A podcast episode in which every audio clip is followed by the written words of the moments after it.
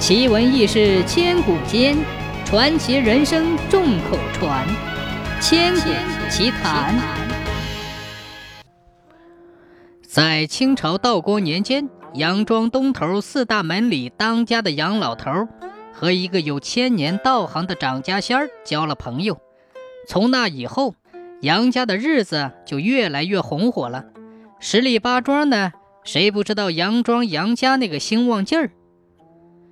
这张家仙儿自称黄先生，经常变化成一个白胡子老头，在夜间找杨老头在客厅里聊天每次双方都聊得很投机，不论杨家要什么东西，只要他能够办到，他都想尽千方百计给他弄来。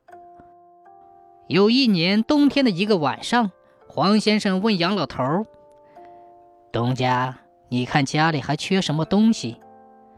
杨老头倒也很知足，忙回答说：“除了缺一盘碾子，什么也不缺。”这黄老先生一听，笑着说：“哈哈哈哈，东家想要一盘石碾，这很好办。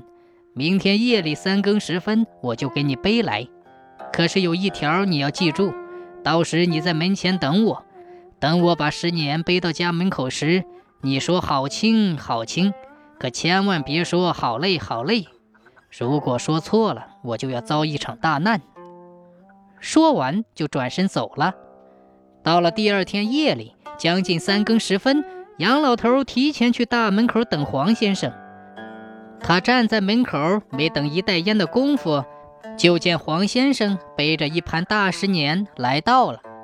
杨老头一看他背着这么大的石碾，心想：可别压毁喽。他心里一激动，把黄先生交代的事给忘了，就说：“哎呀，黄先生是不是好累呀？”黄先生一听，一屁股坐在石碾上，长出一口气，又连着吐出两口鲜血，有气无力地说：“东家，我交给你说的话，你怎么给忘了？这次说不定要累死我了。”杨老头一听，非常后悔。忙又改口说：“哎呀，好轻，好轻啊！”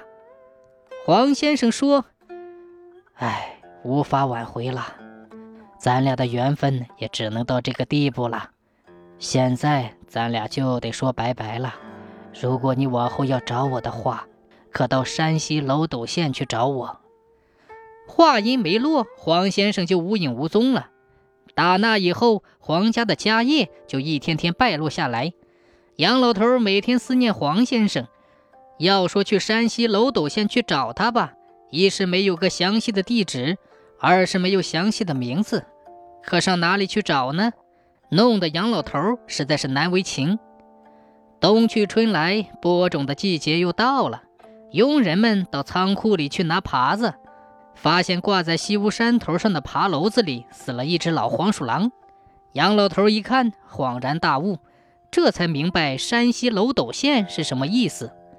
杨老头为了追念死去的张家仙儿，叫子孙后代不要使用这盘碾子，永远放在那里作为纪念。直到现在，这盘石碾还放在原地。